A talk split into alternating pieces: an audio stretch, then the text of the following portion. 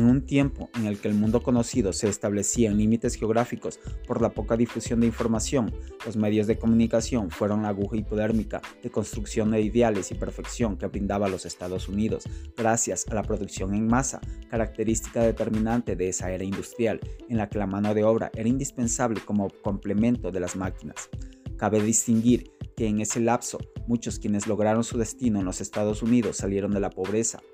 países como los latinoamericanos. La pobreza es sempiterna.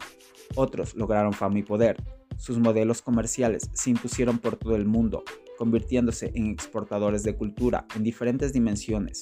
que cubrían un vasto espacio de anhelos y necesidades la vestimenta, los restaurantes, la tecnología, el cine, la música, el baile, las marcas, los anglicismos desplegados en una gran campaña de formas, colores, sabores y sonidos, se difundieron y se impusieron mundialmente, creando arquetipos de manera silenciosa, disfrazada con la magia del cine, Hollywood, los movimientos musicales, la liberación femenina, la televisión, una competencia entre civilizaciones en las que los Estados Unidos tiene la representación cultural más fuerte e influyente del mundo actual.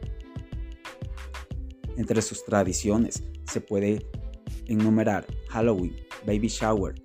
el Día de San Patricio, el Día de Acción de Gracias, las Navidades, el Día de la Independencia.